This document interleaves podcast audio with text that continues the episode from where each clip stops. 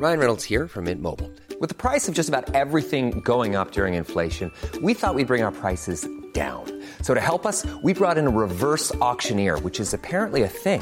Mint Mobile unlimited premium wireless. Ready to get 30, 30, bit to get 30, bit to get 20, 20, 20, bit to get 20, 20, bit to get 15, 15, 15, 15 just 15 bucks a month. So, Give it a try at mintmobile.com slash switch. $45 upfront for three months plus taxes and fees. Promo for new customers for limited time. Unlimited more than 40 gigabytes per month. Slows. Full terms at mintmobile.com.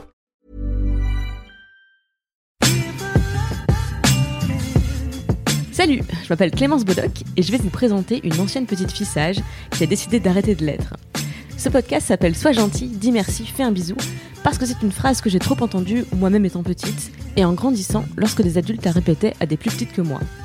Sauf qu'on arrive à pas grand chose dans la vie en étant juste une gentille fille qui dit merci et qui fait des bisous sur demande. Alors j'ai voulu donner la parole à celles qui ont réussi à sortir des cadres, des boîtes, à se défaire des croyances limitantes qui les auraient cantonnées à des rôles bien stéréotypés. Les anciennes petites filles sages euh, que j'interviewe dans ce podcast ne sont pas plus insolentes que la moyenne, elles sont juste celles qu'elles ont décidé d'être. Et l'ancienne petite fille sage que j'accueille aujourd'hui s'appelle Ah, Marine Baousson. J'ai eu un doute, j'ai eu un doute. Sûrement, j'aurais pu dire n'importe quel autre prénom, mais c'est le prénom que- euh, Marine Baousson. comme au Starbucks, c'est le genre de personne qui donne un faux prénom au Starbucks. Ouais, j'ai fait la, for- forcément la blague de Rihanna et Beyoncé, mais bon, ça les fait plus rire, les gens de Starbucks. Marine Baousson, merci beaucoup de Bah, venir euh, avec répondre plaisir. à mes questions sur Sois gentille. Euh, ma- la première question que je pose Oui. à toutes mes invités, j'aimerais savoir quel genre de petite fille tu étais quand tu avais 7 ans. Eh ben, euh, pff, je pense que j'étais casse-couille à la mort. euh, je sais pas, je pense que j'étais une petite fille énergique, euh, pleine de vie, plutôt, plutôt. Moi, j'étais un peu une faillotte. hein, je suis toujours d'ailleurs, donc je pense que j'étais, c'était pas très. J'avais un frère et une sœur dont je m'occupais, mais je pense que j'aimais bien faire un peu de, spectacle, quoi. Je faisais de la danse, tout ça. Donc, euh, T'as combien d'écart d'âge entre euh, toi, ta sœur et ton frère? En tout, on, a- on est né sur 3 ans. Je suis 86, mon frère 87, ma sœur 89. Donc, euh, on- je dirais 3-4 ans, quoi. Mais t'es l'aîné. Je suis la plus grande, ouais. Pourquoi tu dis casse-couille en fait? Pourquoi tu dis que t'étais Parce que je pense que bah parce que je faisais du théâtre quoi tu vois donc euh, enfin, je faisais je fais du théâtre euh, comme toutes les petites les petites enfin comme j'en sais rien comme tous les enfants en fait j'avais envie qu'on me voit quoi. Je discutais je je sais pas. Qu'est-ce que tu répondais quand les adultes te demandaient? Qu'est-ce que tu veux être quand tu seras grande? Oh maîtresse docteur euh, maîtresse docteur je dirais ouais. J'ai dû te dire que je voulais être vétérinaire à un moment enfin ouais un truc hyper bateau je pense. C'était une vraie euh, ambition professionnelle que t'exprimais à ce moment-là ou c'était pour faire plaisir aux adultes? Oh, je pense que c'était un. Non, je me voyais bien docteur. En fait, euh, je crois que j'aime bien discuter avec les gens et j'aimais déjà. Donc je pense que dès qu'il y avait un truc où il fallait aider les gens, euh, faire des trucs, euh, je me disais déjà que j'aimais bien les enfants alors que j'en étais une, tu vois. Donc je pense que ouais, c'était aider quoi. Un truc où t'aides. Ça, c'était une vraie ambition. À quel moment ces envies-là se sont traduites par une vraie ambition professionnelle? Est-ce que tu te souviens du moment où tu as exprimé pour la première fois l'envie de OK, c'est cette voie-là que j'ai envie de prendre? Tu veux dire la voix que j'ai aujourd'hui hein? Ah ben, est-ce que tu en as eu d'autres avant? J'ai travaillé dans un magasin bio pendant un peu de temps, j'ai fait de la restauration. Euh, oui, en fait, euh, il y a un jour, je suis descendue voir ma mère et je lui ai dit Maman, je voudrais faire. J'espère que tu vas pas être triste, mais j'aimerais bien être chanteuse. Il faut savoir que je suis, je suis nulle, je sais pas chanter. C'est une catastrophe. On fait des one-match shows dans lesquels je fais chanter des gens, mais c'est vraiment juste pour que je puisse faire, moi, genre, ouh, ouh, mais qu'on n'entende pas parce qu'il y a plein de gens qui chantent en même temps. Mais sinon, euh, c'était une vraie ambition professionnelle. euh, en fait, c'était ma vraie ambition, c'était vraiment de parler aux gens, d'être avec des gens, en contact avec des gens. En fait, quand tu te dis que tu voulais devenir euh, chanteuse pour parler aux gens, comment? Je voulais, je voulais qu'on me voie en fait. C'est pas pareil. Je voulais, je voulais aider les gens, mais ça, c'était pas pour être, je sais pas être chanteuse pour aider les gens, c'était être chanteuse pour euh, satisfaire mon ego. C'est pas pareil. Euh, mais en tout cas, je voulais un rapport où, on- je voulais un truc où on me voyait, ça c'est sûr. Et puis je voulais aussi, par ailleurs. euh, C'est un truc qui est vrai, j'aime bien discuter avec les gens, j'aime bien le contact, j'aime bien euh, rencontrer les gens, les découvrir vraiment. Ça, c'est un vrai, un vrai truc. Donc t'étais pas timide à l'école, par exemple, tu te faisais facilement non, des amis. j'étais pas timide. Euh, oui, j'ai été élue déléguée alors que j'étais même pas présentée. Donc euh, oui, si tu veux, j'étais pas timide, mais euh, à certains endroits, si, bien sûr, j'étais timide. Il y a des choses que je n'osais pas montrer, des choses que je n'osais pas dire. Euh, C'était pas forcément facile, mais grosso modo, j'ai un contact assez facile avec les gens. D'accord. Donc tu, tu veux tu veux être chanteuse Ouais. Et ta mère t'explique que. Elle m'explique rien du tout. Elle me dit ah d'accord. et je remonte dans ma chambre. Voilà. Elle dit rien en fait. elle dit ok. Donc elle t'a pas pris au sérieux. Non, mais euh, mais, mais c'était- n'importe quoi. Enfin, moi-même, je me, quand je réfléchis à ça, je moi-même, je me prends pas au sérieux. Enfin, Et à, à quel moment tu t'es prise au sérieux de ce que t- sur ce que t'avais envie de faire? J'ai réalisé que je voulais être humoriste. En fait, je suis allée voir un spectacle Romanoff et je me suis rendu compte que c'était un métier. À quel âge? T'es allée voir ce 14 ans. spectacle À 14 ans, ok. Pour mon anniversaire, c'est mes parents qui m'ont offert ça. Et, et je me suis dit, ah d'accord, donc c'est un métier. Et là, je me suis dit, eh ben, si faire rire des gens, c'est un métier, ça, ça me plaît. Parce que moi, je fais rire les gens. Et j'y arrive. Et j'aime bien ça. Plus que chanter d'ailleurs, finalement. Et donc, euh, du coup, je me suis dit, bon, bah, surtout que je chantais pas. Enfin, ça n'avait pas de sens. Et donc, du coup, pour moi, c'était quelque chose qui me semblait facile, en fait. Et quand j'ai réalisé que c'était un métier, bah, je me suis dit, bah oui, je, je voudrais faire ça. Et j'avais écrit à Anne Romanoff, d'ailleurs, elle m'avait répondu et tout. C'est vrai Ouais. Tu lui avais écrit pour J'avais aussi écrit à Cécilia Cara qui m'avait aussi répondu. Pourquoi tu lui as écrit? Qu'est-ce que tu lui as écrit à Anne Romanoff Anne Romanoff, je lui ai dit que je lui ai écrit un mail pour lui dire que j'avais- vu son spectacle, que j'avais adoré, que je m'étais rendu compte que j'avais envie de faire ce métier-là aussi, et que je sentais que personne me prenait au sérieux, alors que bon, machin.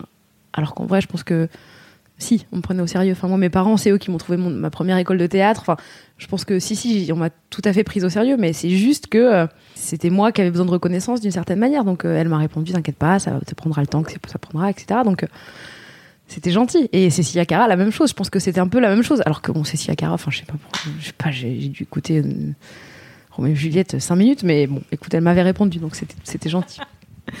Qu'est-ce qui a changé dans ta vie à ce moment-là? À partir du moment où tu où tu t'es dit c'est ça que je veux faire, qu'est-ce qui change dans ta vie? Est-ce que quelque chose change dans ta vie en fait? Non. tu, Le lendemain, tu retournes au collège. euh, Normal, ouais. Ouais, ouais, il y a. Enfin, je me rappelle, de- de- je me rappelle si tu veux de ce truc de ah d'accord c'est un métier, mais je me rappelle pas de la suite en fait. Je pense que je trouvais ça quand même un peu, euh, un peu prétentieux. Pourquoi? Parce que c'est pas comme dire euh, d'un coup quelqu'un qui se réveille et qui dit tu vais faire boucher. C'est un métier normal en fait. ah, Tu trouves que l'humoriste c'est pas un métier normal? Bah, je pense que c'est, je trouve que c'est prétentieux. Euh, Il y a un côté, je vais aller sur scène, je vais raconter ma vie et les gens vont m'écouter et ils vont m'applaudir. Tu vois, il y a un côté comme ça que je trouve un peu prétentieux, mais parce que faut, enfin, c'est quand même, ouais, il y a un côté prétentieux quoi. Enfin, je le vois aujourd'hui, euh, même aujourd'hui, tu vois, aujourd'hui dans mon métier, euh, je rencontre plein de gens et quand, tu leur dis, euh, quand tu, fais quoi dans la vie, donc les gens ils disent, bah je sais pas, je suis euh, chargée de com dans un truc, j'ai ah super cool. Toi tu fais quoi? Je suis humoriste. Ah non mais ah non mais c'est ah d'accord. Et donc du coup on peut plus parler de leur métier parce que bah leur métier il est moins fun que le, a priori moins fun dans l'ima- dans l'imaginaire général. Je dis pas qu'il l'est vraiment, mais que, que, moi. Non mais moi je suis comptable, on s'en fout, c'est pas. Toi t'es humoriste. Donc tu vois il y a un côté euh, et donc du coup c'est un peu incroyable je crois de faire ça mais parce que les gens pensent aussi à la, à la- célébrité machin un truc que bon on peut quand même dire que c'est tout à fait relatif dans ma vie hein, le le succès mais bref en tout cas je sais pas si je réponds à ta question mais Non, mais ça m'intrigue. Euh, ce que tu me décris, ouais de mon point de vue extérieur, c'est ouais, les gens ont des idées reçues et des stéréotypes sur ton métier, mais moi aussi comme sur tous les métiers. Et toi-même, t'as des, je pense, des idées reçues, des stéréotypes sur plein de métiers. oui bien sûr T'es en paix aujourd'hui avec ça, avec le fait que depuis que quand je... tu dis que je suis humoriste, les gens s'imaginent Gad Elmaleh.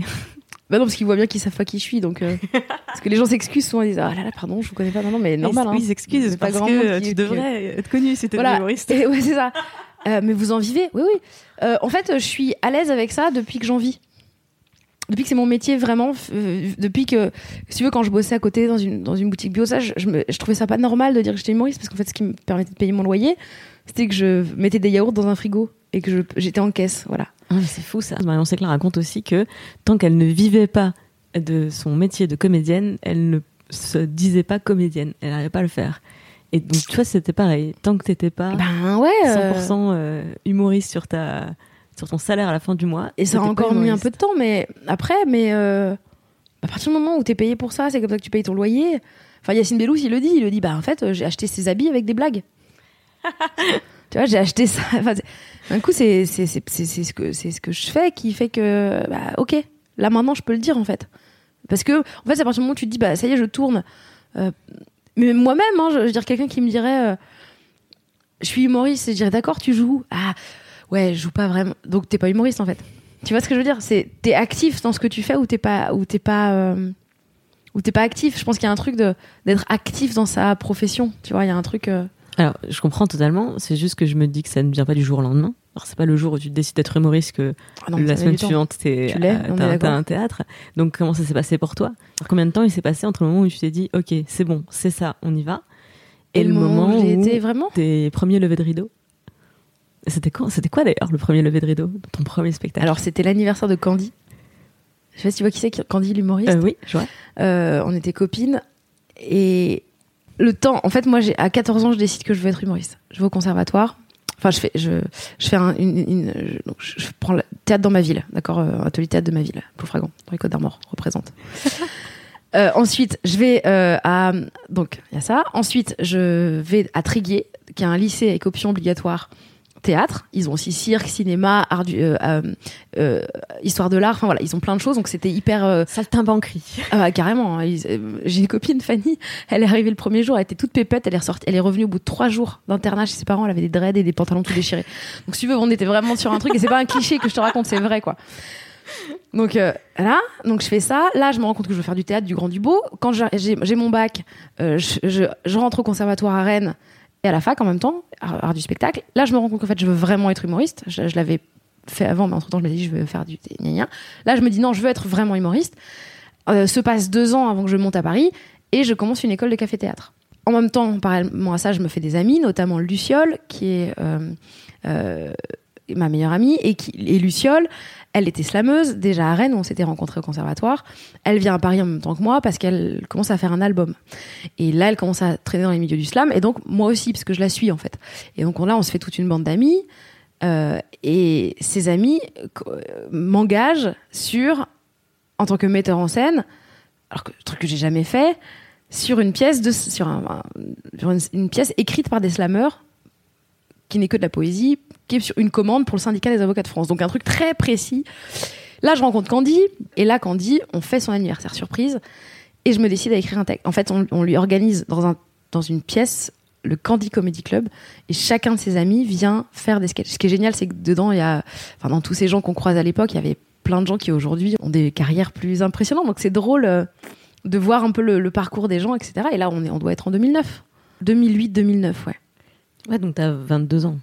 Ouais. Et j'ai écrit un sketch pour son anniversaire pour elle.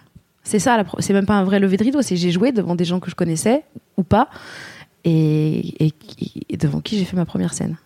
Et ensuite? Et ensuite, entre-temps, je rencontre Shirley Soignon qui euh, me demande de faire sa mise en scène. Et donc, je commence, à faire, je commence à faire ça. Et donc, en même temps, je commence à faire des scènes. Mais c'est très, c'est très difficile. Et puis, c'est très douloureux. Et puis, c'est très. euh, Qu'est-ce qui est douloureux? Bah, c'est douloureux de se planter, d'aller. Parce que c'est pas. Non, mais c'est pas parce que t'es marrant dans ta famille et que tu vas arriver avec un texte que t'as écrit, tu vas faire bonsoir à tous. Et non, en fait, tu sais pas, une blague, elle est peu marrante en fonction d'un public. Il y a d'autres, des gens qui, qui riront, qui riront pas. T'es plus ou moins original. Et puis surtout, t'es plus ou moins débutant. Et ça prend du temps de prendre de l'expérience.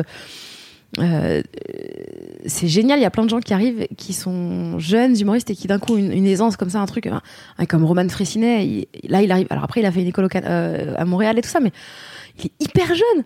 Moi, je suis hyper euh, impressionnée par son âge, même des mecs comme Stéphane Bach. Stéphane Bach, il avait 14 ans quand moi je l'ai rencontré. Et il faisait des premières parties, c'était hyper impressionnant. Moi, ça s'est pas passé comme ça. En tout cas, moi, j'ai dû apprendre vraiment mon métier à partir de rien, quoi. Donc, enfin, alors eux aussi, ils ont dû apprendre leur métier, mais ils, ils, c'est- ils avaient plus d'aisance, on va dire. tu, Oui, tu trouves que t'avais moins de facilité que d'autres artistes autour de toi? Euh, pff, bah déjà, je faisais de la déclamation baroque sur scène. Donc évidemment euh, que j'avais moins de facilité à la base, parce que mon choix de faire un... Je voulais la- faire un truc la- intello, je voulais avoir l'air d'être intello. Euh, C'est-à-dire? Bah, c'est le théâtre comme il se faisait au 17 e la déclamation baroque. Ah. Donc c'est un truc, donc c'est ce que je faisais, c'est ça sonne un peu, donc euh, c'est ce que je faisais. Je voulais rien ne pèse tant qu'un secret. Le porte est loin, n'est difficile aux dames. C'était un truc à la bougie, tout ça. Donc je commençais mon spectacle avec des bougies. Il y avait des bougies tout le temps dans mon spectacle. Et j'ai- bon, J'aimerais tellement voir ça. ah bah, tu peux demander à Fab, hein, il doit avoir des, il doit avoir des Magnifique. bandes. Alors, je sais pas s'il les a, il les a gardées, mais voilà. Je ne connaissais absolument pas cette partie de ton parcours. Je suis ravie. Ah bah je te cache pas que j'ai touché les étoiles à plein de moments. mais euh, mais disons que ça s'apprend tout ça, ça s'apprend la scène, ça s'apprend. en fait, on apprend à gérer une petite salle. Et après, tu passes dans une plus grande salle, tu te rends compte que bah euh, en fait, t'as appris à gérer pour 20 personnes, mais quand tu vas, enfin moi, c'est vraiment ce que j'ai réalisé euh, en tournant avec Bérangère Krief, c'est-à-dire de se dire que fait, t'apprends aussi en fonction des tailles des salles. Et que c'est pas parce que tu t'en sors dans une 20 places que tu vas t'en sortir dans une 200 places. Ça veut pas dire que tu vas pas t'en sortir. Ça veut dire que t'as un temps d'adaptation. Et que gérer une salle, parce qu'en fait, on gère vraiment une salle. hein. Enfin, moi, j'ai cette sensation-là d'un coup que c'est moi qui décide, enfin, c'est moi qui prends en charge tout le monde dans mes bras et je dis, voilà, vous êtes chez moi, mais je vous préviens, c'est moi qui décide. Je vous amène où j'ai envie. Et ça, ça, ça, ça c'est un travail en permanence pendant le spectacle. Je, je trouve hein, que d'aller, euh, que de prendre tout le monde et de les, choper. Et quand d'un coup, tu as l'habitude de prendre 20 personnes dans un espace restreint et que d'un coup, tu te retrouves dans 200 ou avec Bérangère, j'ai fait des 900, des 1500, des salles immenses. On a fait le, on a fait le Grand Rex. Enfin, tu vois, bah d'un coup, il faut, il faut euh, réussir à choper tous ces gens, leur parler à tous comme si on était. euh, Oui, il faut, faut investir l'espace, occuper l'espace. Oui, puis, réussir à leur parler euh, à chacun. Moi, j'ai une grande frustration quand je vais voir des concerts. Ça me fait beaucoup ça sur les concerts. Moins sur les humoristes, mais sur les concerts où j'ai l'impression qu'en fait, ils parlent à une foule de gens et pas à des individus. Et Pas à toi. Parce que je trouve complètement différent chez un mec comme Vincent Delerme ou comme Jeanne Chéral, par exemple. Eux, justement, ils arrivent à me parler à moi spécifi- enfin, spécifiquement. Alors qu'un mec comme M, j'ai pas l'impression qu'il me parle à moi, j'ai l'impression qu'il parle à une salle. Mais après, c'est des, des sensations euh, Oui, oui, c'est des sensations très particulières. Ça veut pas dire que c'est pas bien ce qu'ils font. Ça veut dire que. C'est Voilà. moins intime. Mais je voudrais revenir à ce que tu disais sur c'est douloureux. Euh, parce que quand je t'écoute, j'ai la sensation, comme euh, beaucoup de carrières d'artistes, que ça part au départ viscéralement d'une envie de faire quelque chose, Bien une, sûr. une envie qui est plus forte que tout le reste. Et bah, la douleur et la peur, pour moi, c'est le, le contraire de, de l'envie. Euh, comment tu gères Comment t'as géré ça en fait sur, tes- Moi, je- sur tes débuts au quotidien, je dois le gérer encore. Ah, encore aujourd'hui? Bah, euh, aujourd'hui, je crois pas qu'il y ait un seul artiste qui arrive en étant sûr de lui tout le temps quand il arrive, quand il monte sur scène. La, la- la chose dont je suis sûre aujourd'hui quand je monte sur scène, c'est que je m'en sortirai toujours. Même si je me viande. Je le sais. Ça, c'est la certitude que j'ai. Que j'ai suffisamment de ressources pour maintenant. Bah, c'est l'expérience que j'ai que j'ai chopée en jouant beaucoup et puis en faisant en présentant notamment les one man show. C'est de dire en fait aujourd'hui je peux arriver sur scène en n'ayant rien et je peux faire un quart d'heure. Et ça c'est ça c'est mais c'est pas un truc que je savais que je pouvais faire. C'est un truc que j'ai constaté que j'ai appris. C'est pas pareil. Euh, après euh, chaque nouveau truc est un doute. Chaque nouveau texte qu'on écrit est un est, un suspense. Est-ce que ça va plaire aux gens? Est-ce que ça va leur parler? Parce que moi, il y a des trucs qui me font super rire dans mon spectacle, que vraiment je les garde alors que ça fait pas rire les gens. Parfois, c'est douloureux tout ça. Enfin, donc euh, faut. Et puis c'est particulier de se dire. euh, moi, mon travail, c'est d'aller raconter ma vie et de parler de mes failles et d'essayer de que ça touche les autres, que ça leur parle des leurs et que et que ça les fasse marrer. Par exemple, aujourd'hui, je parle du, cancer euh, sur scène. Euh, L'ex de mon ex avait un cancer et j'ai parlé. C'est un des nouveaux thèmes que j'aborde dans mon spectacle. Et j'ai pensé des trucs, franchement, qui sont euh, pas forcément faciles. Et pourtant, j'essaye de faire rire avec ça. Parce que je me dis, c'est tellement ouf que du coup, il faut que j'en parle. Parce que peut-être que ça va parler à des gens aussi. Mais n'empêche que quand les gens y rient pas, bah, ça te dit juste que t'es une mauvaise personne en fait. Parce que tu rigoles d'un cancer qui est même pas le tien. Tu vois ce que je veux dire? Oui, je vois ce que tu veux dire. Ouais. Euh, Donc, euh, C'est un, travail d'équilibriste. ouais. Funambule. Il y a un côté comme filet. ça, ouais, ouais, ouais. J'ai eu une conversation le jour avec euh, Kian Kojandi, je lui disais bah mais je trouve pas le fil, je, je sais que ce que je dis, j'ai le droit de le dire et que ça passe, mais je dis c'est pas assez sensible comment je le dis. C'est compliqué, donc faut chercher la porte d'entrée. Pendant là, pendant des mois là, j'ai travaillé un passage sur un truc que j'ai vécu aux États-Unis. Je suis allée à San Francisco et je suis allée dans un assi- assister à un, spectacle euh, dans un dans une église. Euh, et en fait, je pensais que j'allais voir un one man show.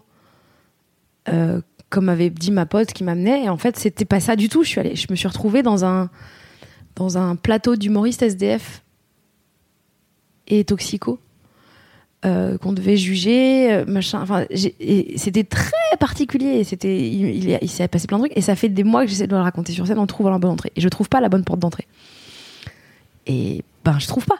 Donc la question enfin donc du coup faut ça veut dire qu'à chaque fois que je le joue, je sais que j'ai pas la bonne porte d'entrée, que j'ai pas la bonne façon de le raconter, que c'est pas clair, que c'est pas, euh, que pourtant le sujet est intéressant, que ce que j'ai à en dire est intéressant.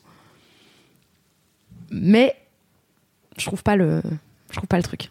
Tu t'interdis pas un sujet, euh, c'est juste la façon de l'aborder qui doit être, euh, enfin qui doit mettre tout le monde à l'aise quelque part. Tu vois ce que je veux dire ou pas? Bah euh, oui, d'une certaine manière. Enfin, je m'interdis pas.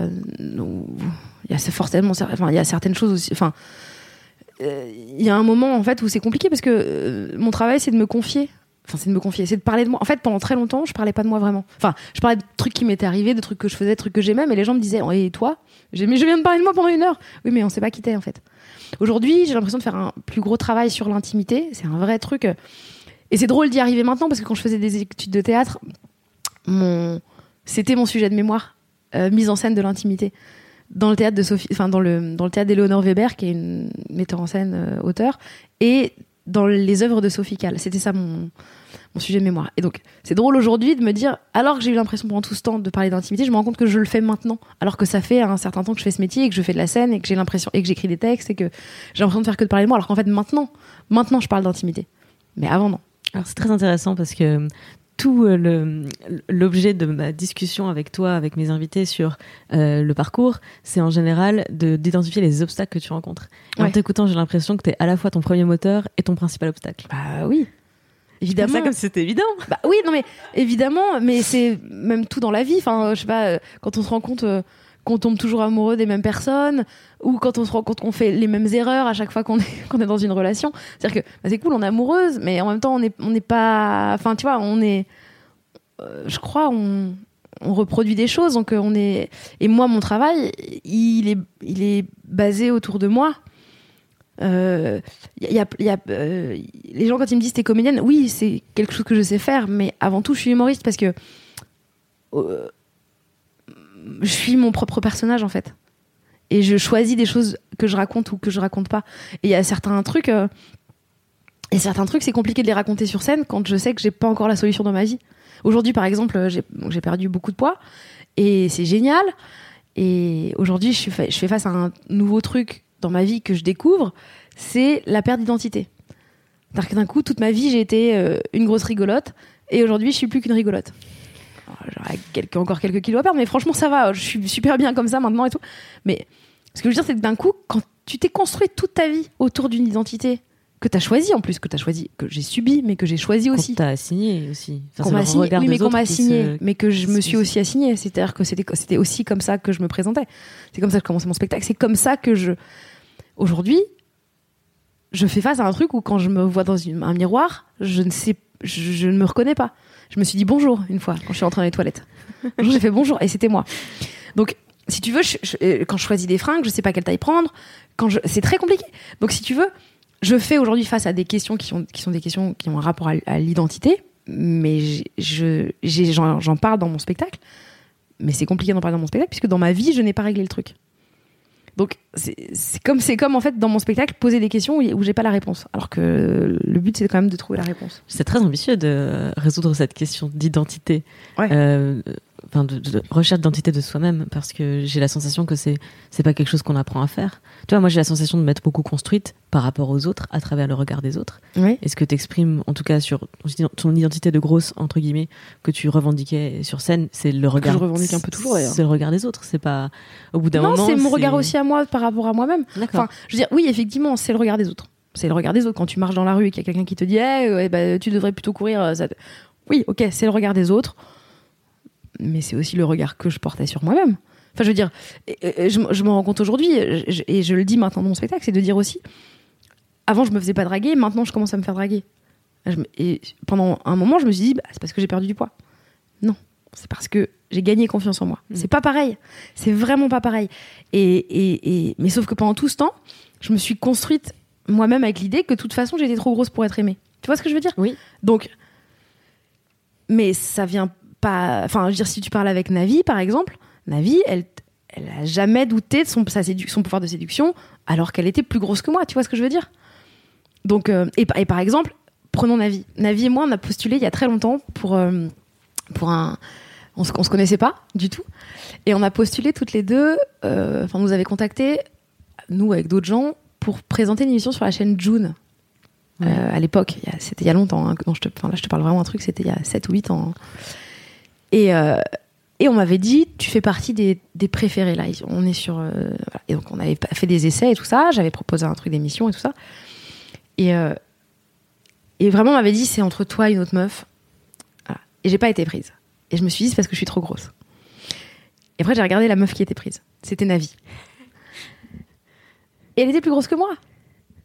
Et du coup, j'ai fait Ah, d'accord. Donc, ça n'a rien à voir. Et juste, son émission était mieux que moi, en fait.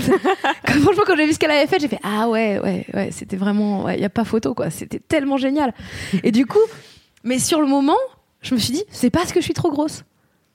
Je me suis pas dit C'est parce que euh, je suis pas assez drôle ou c'est parce que c'est pas assez bien foutu. Parce que vraiment, c'était pas très bien ce que j'ai proposé. Tu vois, je pense que j'avais une bonne énergie, c'était sympa, j'étais drôle, j'étais mignonnette, tu vois, mais c'était pas c'était pas pro c'était pas calé c'était pas j'avais je sais pas j'avais 24 ans. J'étais pas prête tu vois et, ils ont pris une meuf qui était prête et qui était drôle et qui était bien. Mais moi je me suis dit parce que je suis trop grosse. Et t'avais toujours été grosse? Veut dire il y a où t'as pris du poids à un moment donné dans j'ai pris du poids à, plusieurs moments. Euh, j'ai pris du poids quand je suis arrivée à Paris. Euh, en fait quand, non quand j'ai quand je suis arrivée à oui quand je suis arrivée à Paris j'ai eu une première j'ai eu une rupture euh, difficile euh, où à la suite de ça, il y a 7 ans, j'ai vraiment grossi. Et je m'y attendais pas du tout. Enfin, je me suis pas vue grossir. Mais j'ai toujours été au régime, si tu veux. En tant que. Je me suis toujours trouvée grosse. Quand je regarde les photos, je me dis ça n'a pas de sens. Mais je me suis toujours trouvée grosse. J'ai toujours été au-dessus de la... dans les courbes hautes et tout ça. Mais il y a eu une rupture. Et là, j'ai. Ça a été trop dur pour moi. Et j'ai. Et j'ai. Je me suis. Euh, et ouais, j'ai grossi, mais parce que ça n'allait pas. Et puis c'est vrai que c'est dur aussi. Franchement, s'il y a des gens qui nous écoutent, euh, qui euh, sont en train de se dire bientôt je vais quitter chez mes parents euh, pour aller vivre tout seul, faites gaffe en fait. Chez nos parents, en fait, on mange équilibré et dans des quantités raisonnables. Et d'un coup, quand on a un petit un petit budget pour choisir son truc, on va vite manger au McDo tous les soirs parce qu'en fait on trouve ça cool et puis en fait on se rend compte que bah en fait c'est pas bien pour soi quoi. Et moi j'ai grossi en arrivant en, arrêtant de, en plus j'étais interne donc vraiment quand j'étais interne après le lycée, on euh, s'occupait de toi, on s'occupait de moi. J'avais pas à me poser de questions. J'étais très gourmande, mais euh, gourmande dans un certain cadre. Et donc ensuite, j'ai euh, ensuite ouais, j'ai grossi à Paris quand quand j'ai eu une rupture. Et voilà. Et, là, effectivement, je me suis vue. Enfin, il y a un moment où j'ai réalisé quoi. Et ça fait bizarre. Ça fait bizarre aujourd'hui, encore plus aujourd'hui, maintenant que je regarde les photos. C'est c'est très fort. Qu'est-ce qui a changé? Ta question, c'est c'est quoi le déclic? Ouais. En fait, je te dirais deux choses. Je te dirais que je pense pas que ça existe vraiment les déclics. Euh, moi, j'en ai eu un que je peux te raconter qui est très dramatique. Euh, enfin, qui est très dramatique. J'ai dit à quelqu'un que j'étais amoureuse. Cette personne m'a dit euh, Je m'y attendais pas du tout. Et c'est adorable, mais merci, mais non merci. Et trois jours plus tard, j'ai reçu un mail qui faisait la liste de mes qualités. Et vraiment, il y avait un énorme paragraphe de ses qualités. Et j'étais d'accord avec la plupart. Hein, Mais je me suis dit avec toutes ces qualités-là, en fait, j'ai toutes les qualités de la Terre. La seule qualité que j'ai pas, c'est que visiblement, je suis pas, je suis pas baisable. Et là, je me suis dit, mais c'est vrai que moi, je me baiserais pas non plus. Et à ce moment-là, je me suis dit, bah, c'est pas possible en fait. Il faut que je, il faut que je sois baisable. Et donc, je me suis dit, ben, je me trouve trop grosse, donc je vais perdre du poids. Et voilà. Donc j'ai fait ça. Et j'ai perdu 20 kilos. Avec le temps, j'ai repris un petit peu. Euh, et récemment, je me suis. J'ai eu une rupture encore.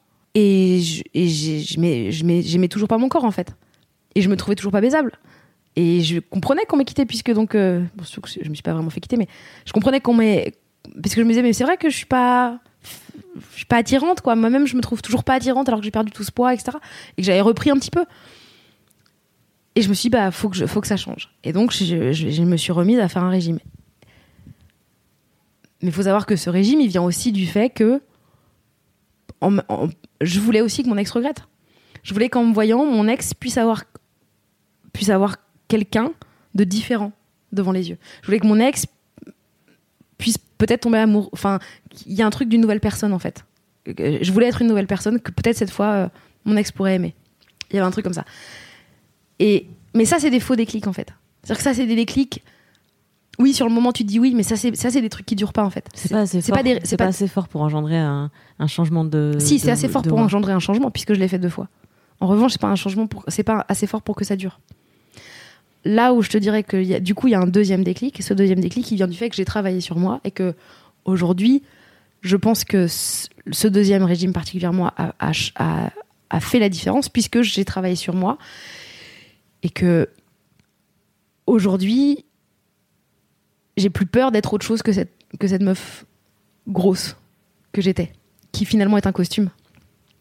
Et donc aujourd'hui, je, peux dire, je suffis. Je suffis en étant moi-même et en n'étant pas grosse et en étant juste. Euh, et, en acceptant que peut-être je peux être différente. Tu vois, je sais pas, là, je rentre vraiment dans les détails d'un truc hyper. Euh, un peu pathos, hein, mais, mais, mais, voilà. Mais... Non, je trouve pas ça pathos du tout. Je trouve ça, euh, je trouve ça très inspirant parce que moi, j'ai la sensation qu'on est, en tant que meuf, mise dans des cases mise dans des moules et comparée. Toi, t'as perdu vachement de poids aussi. Sur des échelles. Ouais. Enfin, vachement, j'en sais rien, mais t'as perdu du poids en tout cas. Euh, comme toi. C'est-à-dire, au bout d'un moment, euh, je. Alors, pas comme toi, parce que j'ai pas euh, vécu de rupture. Moi, ça vient pas d'un déclic par rapport aux autres. Mais c'est. Oui, j'arrive à un moment où je me reconnais pas. Quand je me regarde dans la glace, je, je ne me vois pas. Bon, j'ai un rapport particulier au genre, donc c'est mhm. c'est sans doute. Oui, mais par exemple, moi j'ai aussi ce, truc de, de, de, quand tu te regardes dans la Moi, quand j'étais plus grosse, je me voyais dans la glace et je ne me reconnaissais pas non plus. Je me reconnaissais pas. Mais je savais. Mais, et aujourd'hui, je me vois dans une glace, mais je me reconnais pas parce que mon identifiant. Enfin, c'était comme avant. Ça veut dire, en fait, c'est étrange de dire quand je me vois dans une glace, j'ai l'impression que c'est pas moi. Alors que c'est ce que je suis. Mais que je. Et que maintenant que je, de, je suis comme je suis dans ma j'étais dans ma tête et ben je suis quand même pas comme je suis. Enfin c'est très étrange pardon je t'ai coupé non mais c'est le truc c'est que je me regardais dans la glace et je me reconnaissais pas et en même temps, je pense que j'avais besoin d'être invisible. Et c'est marrant, tu commençais ton spectacle en, en, en, faisant une vanne sur hey, les gros, on vous voit. Mm. Moi, je trouve que c'est l'inverse. Je trouve que les gros, on vous voit pas. C'est-à-dire que c'est vous êtes en fond de, de dans la société. On, on vous en de côté sur les photos, derrière sur les photos. Voilà, c'est un côté invisible. Et comme tu disais, bah ouais, je pense que j'étais pas baisable non plus parce que c'est ben c'était pas une question de poids parce que vraiment fondamentalement j'ai pas perdu beaucoup, mais j'ai gagné en confiance, ce qui, est, ce qui se voit beaucoup plus en fait. Que oui, mais tu dis par exemple que tu étais invisible, mais tu avais des cheveux roses. Enfin, ça, ça rend visible ça, par exemple. C'est un costume aussi. C'est exactement, ah bah, ce que tu racontes. Puis c'était la mode à Mademoiselle, on va pas se mentir. Pardon. j'ai commencé, j'ai commencé sur Mademoiselle avec un pseudonyme. Je m'appelais Marie, Marie Charlotte. J'avais les cheveux bleus et je m'habillais en désigual. C'était, c'était mon costume de scène. Ouais. Et donc, euh, donc je, je, me retrouve totalement dans ce que tu es, ce que es en train de raconter.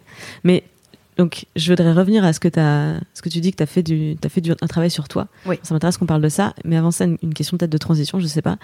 Euh, tu parles beaucoup de, de ruptures successives et d'épreuves par lesquelles tu passes. Est-ce que tu as la sensation d'apprendre en faisant des erreurs, par les erreurs? Ou est-ce qu'en fait, l'erreur est un échec et c'est juste oh, bah, se prendre un mur? Je sais pas. Franchement, c'est compliqué cette question parce que. Enfin, moi, j'ai l'impression de me prendre un mur euh, chaque jour. Enfin. Euh, alors peut-être pour, pour, pour t'aider à, réfléchir à cette question, quel type d'élève t'étais euh, en classe? C'est-à-dire, est-ce que quand t'avais une, euh, est-ce que t'avais des bonnes notes ou des mauvaises notes? Des bonnes notes. Bonnes notes, ok. Donc une mauvaise note, est-ce que c'était Lego Des bonnes notes. est-ce que, est-ce qu'une mauvaise note c'était un échec? T'as raté le contrôle? Ou est-ce que c'était un, une curiosité de ah ouais, où est-ce que je me suis planté Dites-moi pour que je, je le refasse plus, que j'apprenne, que j'avance. C'était positif? Tu le vivais comme quelque chose de un challenge? c'était négatif. Ok c'était négatif. Euh, peut-être aussi que j'ai voulu. Il y avait certainement un peu de. Comme tu dis, à ah, où est-ce que je peux apprendre, machin. Mais non, c'était négatif, c'était un échec, enfin. Mais moi, j'ai pas vraiment travaillé à l'école, hein, donc je suis pas une.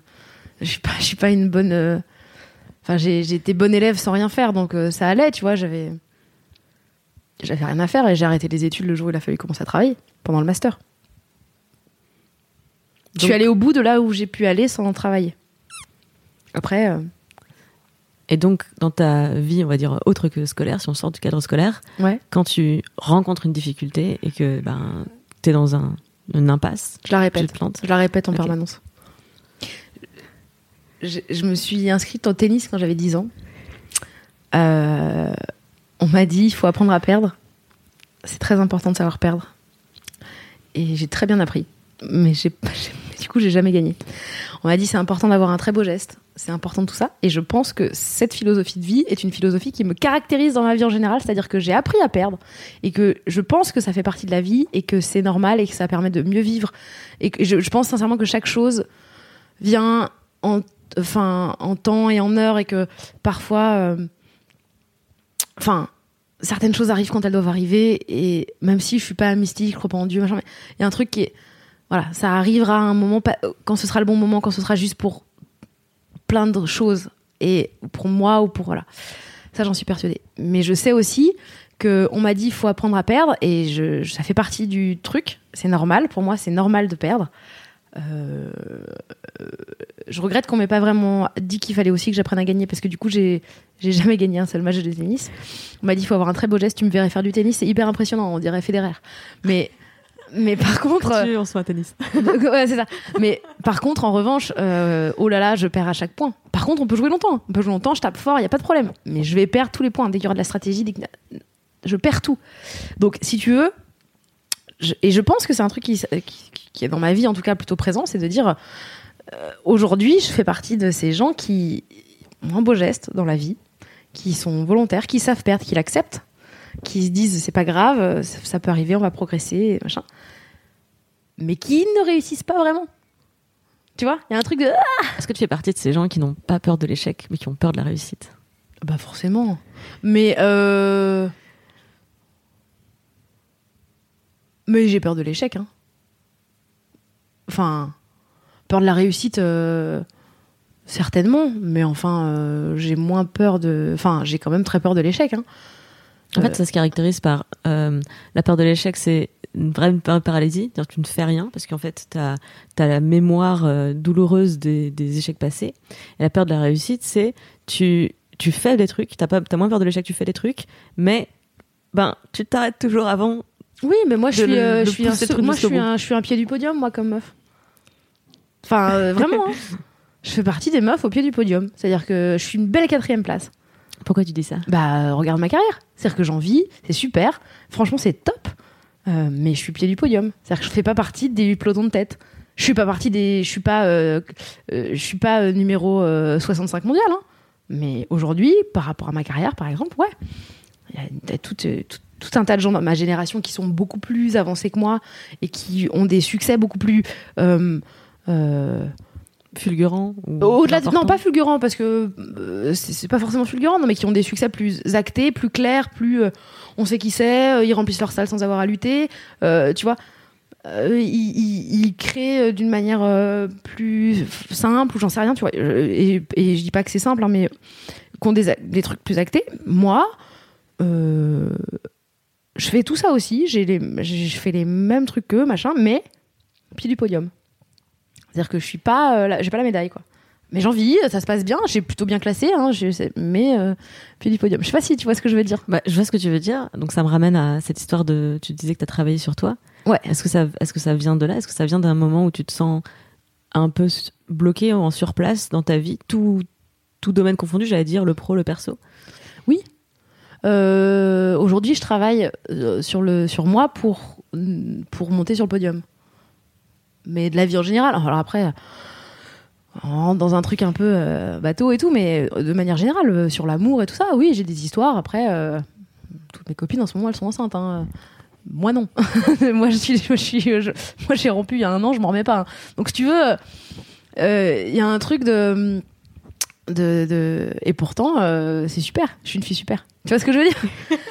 Donc, euh, tu vois, donc, donc euh, euh, aujourd- aujourd'hui, mon travail euh, qui- que je fais à côté, et j'ai mis du temps à me rendre compte qu'il fallait que je le fasse, et j'ai mis du temps à Puis des fois, je le fais pas du tout, hein, Tu mais fais quoi? travailler sur moi. euh, je vais pas rentrer dans les détails, mais j'ai fait des j'ai fait des trucs euh, fous que je raconte dans mon spectacle d'ailleurs. Mais je, je- je suis partie en stage dans, en Ardèche, de, en stage en, thérapie de groupe.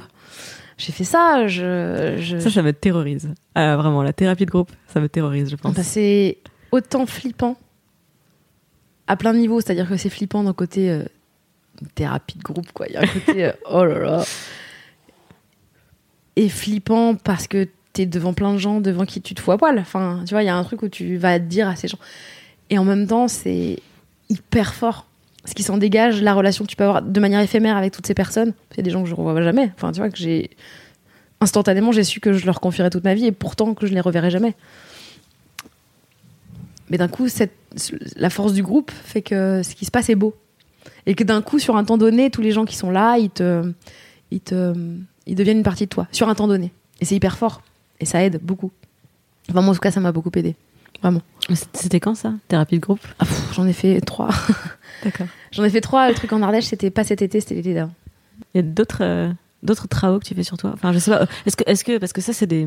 Tu me parles de thérapie de groupe, c'est des moments. Mais thérapie de groupe, euh, C'est des moments définis, c'est voilà. des moments. Après, euh, Au je- quotidien, je, travaille sur soi. des Enfin, euh, je, je parle de ma vie euh, avec des professionnels et euh, et puis avec ses amis aussi. Enfin, moi, je j'ai des amis qui ont beaucoup fait, euh, qui m'ont dit que je racontais jamais rien de ma vie avant, que je racontais jamais rien de personnel, etc. Et que ben eux, ça les faisait chier en fait. Que c'était pas ça qu'ils ils sentaient que j'étais là pour eux, c'était pas la question, mais que j'étais pas euh, qu'ils avaient pas l'impression de, me connaître. C'est drôle parce que c'est le même rapport qu'il y a à mon spectacle. Tu vois, aujourd'hui, enfin, tu vois, je te disais tout à l'heure, oui, mon spectacle, machin. Les gens me disaient, on, on est là, t'es avec nous, on passe un bon moment, mais on n'a pas l'impression de te connaître. Bah, c'est pareil avec mes amis. Donc aujourd'hui, euh, mon travail est dans ma vie, dans mon spectacle, et de faire euh, bah, que je, de me découvrir, de, de dire ce que je ressens. Bah, c'est un long boulot. Hein. Alors, tout le principe de cette interview, normalement, c'est que je pose des questions sur les premières fois Ouais. et les jours marquants de ta vie. Mais c'était tellement intéressant qu'on parle de, Bien sûr, de, ce, passionnant. de ce parcours que du coup, je- passionnant, mais j'ai passionnant. pas du tout voulu euh, couper, mais il y en a quand même quelques-unes que j'aimerais Ouais. que j'aimerais aborder avec toi, puisque c'est donc c'est toi qui choisis les questions qui sont les plus pertinentes par rapport à ton expérience personnelle. Une des questions que tu m'as isolée, c'était la première fois que tu t'es déçu en me disant, bah ça correspond aussi à la première fois que tu étais fière de toi. Bah, c'est par rapport à mon poids, en fait. Le jour où, je t'en bah, parlais tout à l'heure, le jour où je suis montée sur ma balance euh, après ce râteau et que j'ai vu que je faisais plus de 100 kilos, euh, exactement 104, et ben, je me suis déçue. Je me suis dit comment j'ai pu me laisser aller? Euh, comme ça, comment j'ai pu euh, devenir une aussi grosse personne, alors que, enfin, comment j'ai pu euh, m'oublier en fait, ne plus me voir au point de devenir ça. Et je t'ai dit que ça allait de pair avec la. C'est quoi la deuxième question? La première fois que tu étais fière de toi. été fière de moi à plein de moments de ma vie. Plein de moments de ma vie. Mais f- mais je suis tellement fière d'avoir fait ce que j'ai fait actuellement, c'est-à-dire d'avoir perdu ces putains de 34 kilos, que pff, ça c'est énorme. Parce que ça change tout dans ma vie. Ça change euh, mon rapport au monde, quoi. Et à moi-même. Et, Et- c'est- un moment où tu prends le pouvoir sur toi, où tu Ah ouais.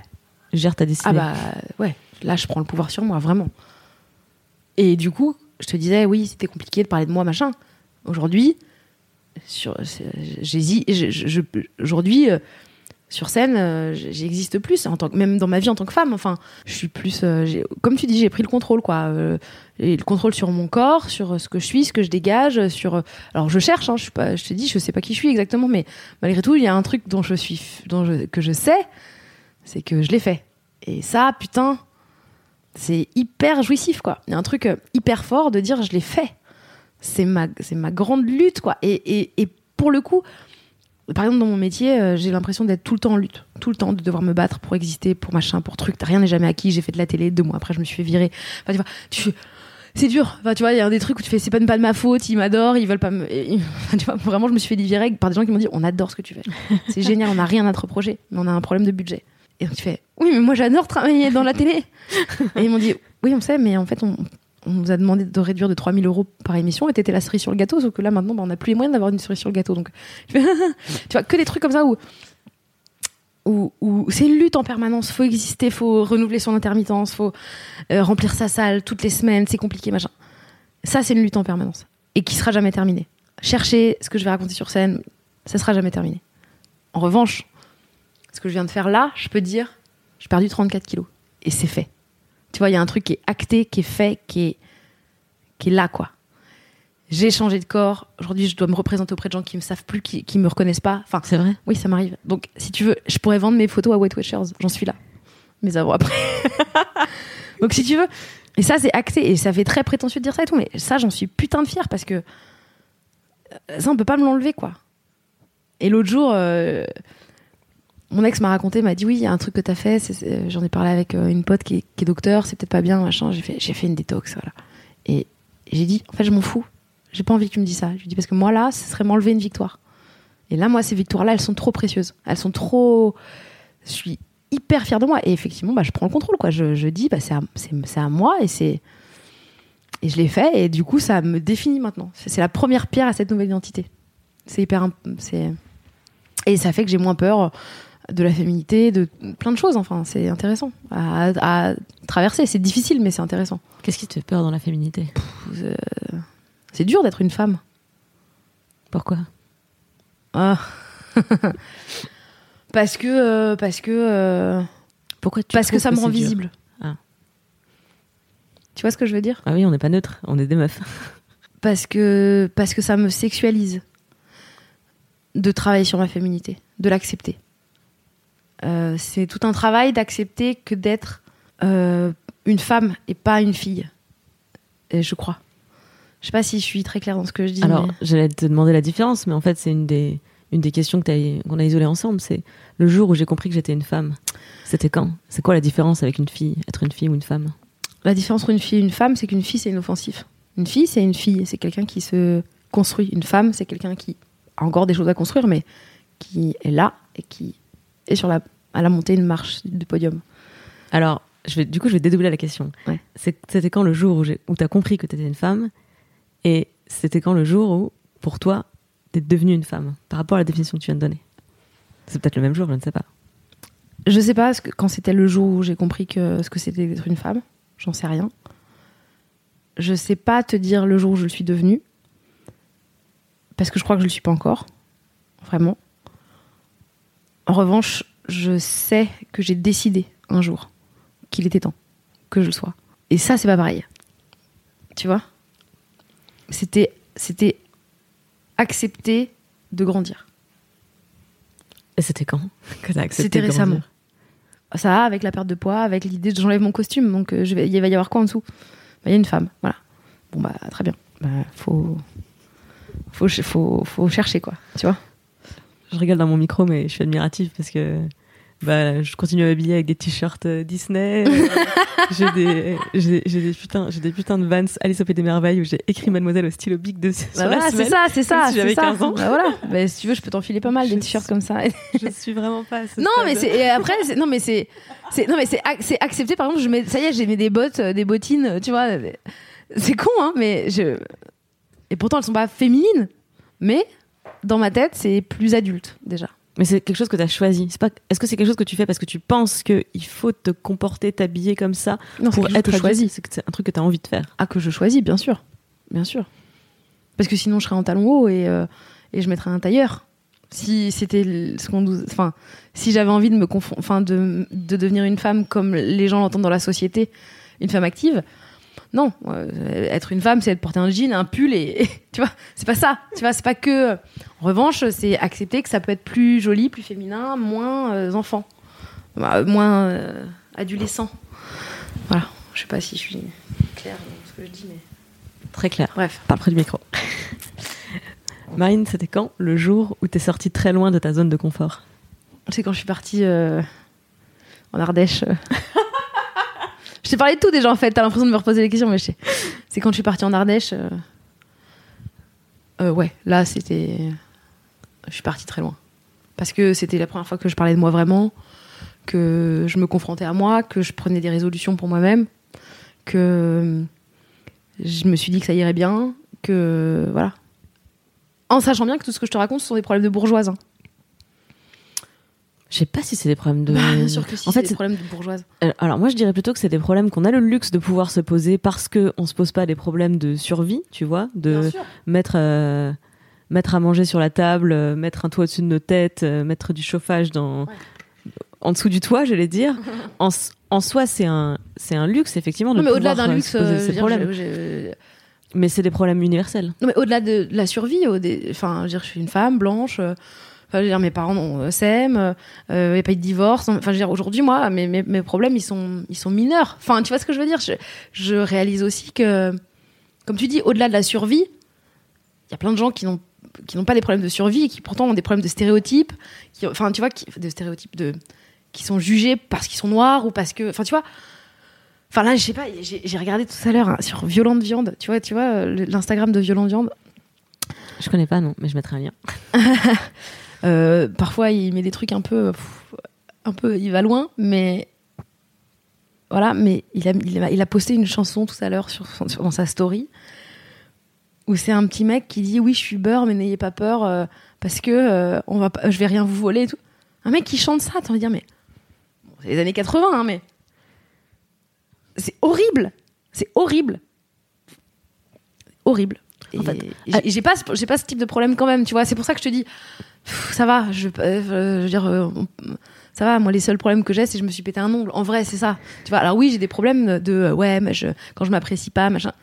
Il y a une partie de moi qui, se dit, je dis pas qu'ils sont pas valables. J'ai le droit de ressentir mes tristesses et, je les vis, et évidemment. Mais il faut aussi les relativiser. Mais c'est ça le problème. Je pense que commencer par se mettre soi-même au centre de sa vie, ça n'a pas pour corollaire de mettre les malheurs du monde au second plan. Bah on n'a pas à se sentir coupable de euh, s'occuper de ses problèmes au motif que d'autres ont des problèmes pires que les nôtres. Tu vois ce que je veux bien dire? sûr, Bien sûr, et puis, et puis justement, je pense que quand on va mieux nous, on va mieux dans le monde va mieux un peu aussi, tu vois. Exactement. Parce qu'on est plus disponible pour les autres, pour euh, plein de choses, pour euh, faire du bien au monde aussi, tu vois, je pense. Mais c'est aussi cliché, hein. tout ce que je te dis là est très cliché. Bah ouais, enfin peut-être, mais c'est surtout des, surtout des vérités. En fait, je réagis surtout parce que t'es pas la première à me dire ça à venir me dire à ce stade en plus de la discussion, donc quand on a bien parlé, venir dire mais en fait moi mes problèmes ils sont pas graves. Mmh. Ben ouais. Non mais attends, ça les rend pas moins importants en fait. Bah ils sont pas importants à l'échelle de l'humanité, ils sont importants à l'échelle de ma vie. Mais je me rends bien compte qu'il y a plein de gens qui ont des problèmes à l'échelle de leur vie bien plus euh, et au-delà d'une échelle de je parle pas je suis pas en train de te dire euh, tu prends moi avec une femme syrienne qui a, qui a, qui a migré même pas sur cette échelle-là, qui est une échelle. Euh, non, je parle de moi par rapport à euh, une copine à moi qui a grandi dans un, une, qui a eu une enfance beaucoup plus compliquée parce qu'elle a grandi dans des centres, dans des machins. Moi, je pars du principe que on, en réglant nos problèmes, mhm. nos problèmes de riches, comme euh, si on peut dire, on va faire partie, on va réussir à faire partie de la solution. Oui, bien Parce qu'en fait, bah, c'est aussi des problèmes que, que d'autres personnes peuvent rencontrer et que, à force de, de pouvoir être un exemple, de, dans la résolution de ces problèmes-là, on arrive à inspirer les autres et les emmener avec nous. Et toi-même, quand tu moi, quand mon but tu moi, c'est pas d'inspirer les gens. Hein. Enfin, je sais pas. Hein. Tu, tu, trouves que Bah, je trouve que le travail d'humoriste, c'est quand tu les fais, quand tu les fais rire, finalement, tu leur, euh, tu leur apportes un luxe parce que ça la met pas. Tu vois ce que je veux dire? Tu sors personne de la misère en les faisant rire. Alors, si tu vois ça putain, comme ça.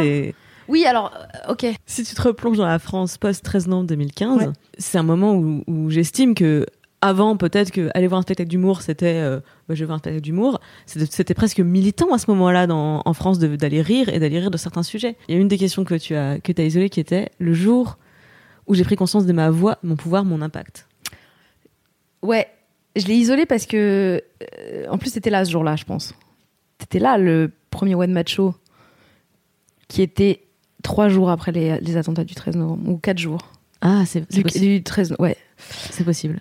Euh, en fait, moi, j'ai toujours pensé que je faisais de l'humour inoffensif et que ce que je, ce que je faisais, c'était juste un moment de détente pour les gens et que ça, je voyais pas. Euh, je trouvais ça, encore une fois, prétentieux de penser que j'allais changer quelque chose dans la vie des gens. Et euh, je le pense encore. Hein, je pense pas que moi, venir voir mon spectacle, ça va changer la vie des gens. Mais n'empêche que ce jour-là, donc on a fait un de match show, c'est très compliqué. C'est-à-dire que moi, c'était compliqué de monter sur scène, c'était compliqué de rentrer dans une salle de théâtre, c'était compliqué pour plein de raisons. Euh, c'est compliqué de d'un coup de dire je fais venir des gens dans une salle et peut-être si ça se trouve il y a quelqu'un qui va rentrer et ça va exploser. Enfin, tu vois, il y a un truc.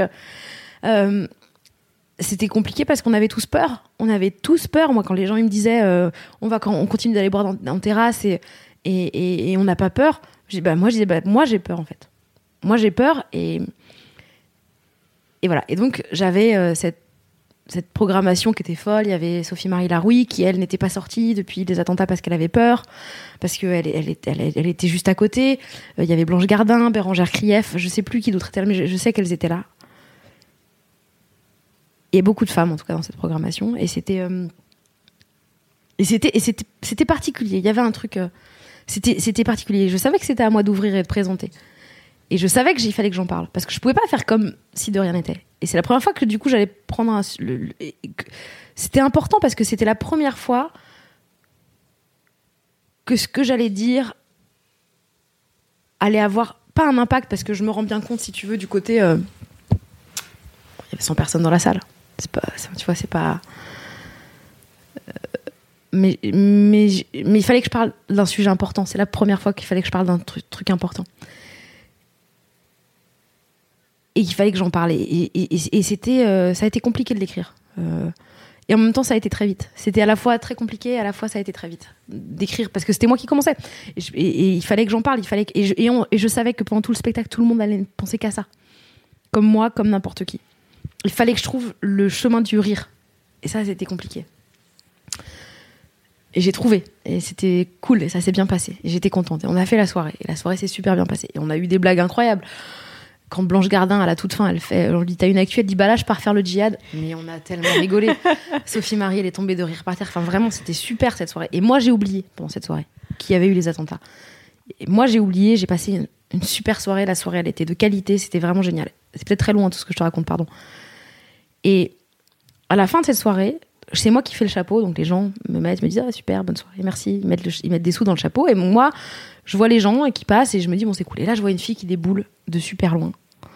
Elle, elle, elle, elle est grise la meuf. Enfin, tu sentais que ça n'allait pas quoi. Elle avait les cheveux plats, alors que bon, a priori, elle les avait propres, tu vois, c'était pas la question, mais tu sens c'est pas la joie de vivre quoi. Et la meuf, elle s'approche de moi. Et moi dans ma tête, je me dis, dans ma tête, je me dis, oh, ça va, meuf, on a passé une bonne soirée. Je sais qu'en ce moment c'est dur, mais sans déconner, ça va. Et la meuf, elle vient, elle me dit, je voulais vous dire, euh, j'étais au Bataclan, il y a quatre jours. Je me suis forcée à venir ici parce que c'était important. Et, et c'est la première fois depuis longtemps que je pense à autre chose et que ça me fait rire et que ça me fait du bien. Alors je voulais vous remercier pour ce que vous avez fait ce soir, vous et tous les autres artistes. Et là, ça me, eh ben, je suis un peu émue en en parlant, mais c'est là où je me suis dit, il est là mon travail en fait. Mon travail, il est là. Mon travail, il est de faire que les gens qui, sur un temps donné, ont des soucis ou ont des trucs, puissent en rire, ou s'en échapper, ou sur un moment donné, ça, peut être une sorte de pansement sur le cœur. Et c'est hyper bateau ce que je. Enfin, c'est hyper cliché, hein. Mais ce jour-là, je me suis rendu compte de ça. Et c'est là que ça a aussi amené un changement dans mon travail qui commence aujourd'hui à être vraiment visible, qu'il n'était pas à l'époque, mais aujourd'hui qu'il l'est. Ça a enclenché un changement dans mon travail qui est de dire on va parler de choses plus sérieuses, de choses plus importantes. Au-delà des choses euh, de, faire des sketchs sur des pharmacies, ça va. tu vois, on peut, on peut, on peut aller chercher des choses plus, plus profondes. Et et voilà, mais c'est pardon, c'est très long tout ce que pas du tout. Quand tu racontes toute cette histoire, moi j'entends pas le que c'est un que ce serait un luxe ou un ou quelque, quelque chose de futile, tu vois. À la fois euh, tout ton tout ton métier, mais l'humour en général, j'entends que c'est une nécessité. Peut-être, mais je me dis pas ce que je fais, je le fais par, par nécessité pour les gens. C'est très, très égoïste. Je dis le travail que je fais peut être ça, mais ça n'est pas forcément. Et il y a plein de gens qui viennent voir en disant juste ah Bon, et eh ben on va bien rigoler. Et tant mieux. Et c'est très bien. Et ça, ça devrait pas avoir plus de. Bah, c'est hyper précieux. C'est déjà hyper précieux. C'est déjà hyper précieux, mais, mais, ça, mais ça devrait. Euh, enfin. Oui, c'est déjà hyper précieux. Tu sais, tu disais en intro que tu trouves euh, que ce métier, il y a quelque chose de prétentieux dans ce métier. Ouais. Moi, je te, moi, je te suggérerais d'utiliser plutôt le terme ambitieux plutôt que prétentieux. C'est que c'est très ambitieux de vouloir faire rire des inconnus avec des histoires très personnelles, des gens que tu connais pas. Oui, bah oui, d'accord. Et que ça marche en fait. Oui, alors oui. Tourne-le en positif. C'est hyper ambitieux. Très, oui, c'est ambitieux. aussi. L'un n'empêche pas l'autre. Euh, ça fait déjà une heure et demie qu'on parle, non? Non, ça fait une heure. Avec les deux trois coupes qu'on va faire, ça va faire une heure. Euh, pour finir, j'ai deux questions. Oui. La première. Alors la réponse est... bleue et la seconde, la réponse est franchement bof. On va voir si ça match. C'est quoi le pire conseil qu'on t'ait donné? Bleu. Le pire conseil qu'on m'ait donné, bon, brûle ta chemise. C'est quoi le contexte? J'ai joué mon spectacle, j'ai joué dans un festival et une professionnelle m'a dit j'ai adoré ce que tu faisais, par contre brûle ta chemise. Et j'ai trouvé ça sexiste. Parce que je, elle m'a dit euh, on voyait que ça, j'ai pas pu passer à autre chose. Là, non, on s'en fout, j'ai parlé pendant 20 minutes. Ouais, ta chemise.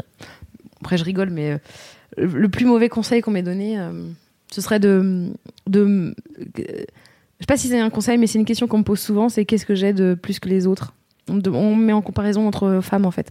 On nous met en, comparaison entre femmes, et ça, ça me... faut, faut pas faire ça. Enfin, je crois pas. euh, c'est pas bien de se comparer aux autres. Oui, c'est ce que tu disais quand tu parlais de. Avant, j'étais la grosse rigolote. Ouais. Maintenant que t'es plus grosse, euh, bah, faut que tu Voilà. te démarques. quoi. C'est quoi ton, c'est quoi ton marketing? Et au-delà même, on dit par rapport aux autres femmes, euh, qu'est-ce Ouais. que t'as de différent? Ben tout en fait. on dit pas aux hommes euh, qu'est- qu'est-ce que t'as de différent par rapport à machin? Bah, non. Et alors, c'est quoi le meilleur conseil que tu reçu Franchement, bof. insupportable. Bah, J'essaye de voir si ça marche, mais ça marche pas. C'est quoi le deuxième truc? C'est quoi le meilleur conseil que t'aies reçu? Euh, Bah, bah, d'abord par rapport à ce que j'ai dit juste avant dans le livre de, de Tina Fey, elle dit à un, mo- elle dit à un moment, euh, euh, souvent on me demande dans mon métier euh, quel conseil je donne aux femmes. Je dis bah arrêtez de arrêtez de vous comparer en fait. Elle dit on, va toujours vous mettre en comparaison les unes par rapport aux autres.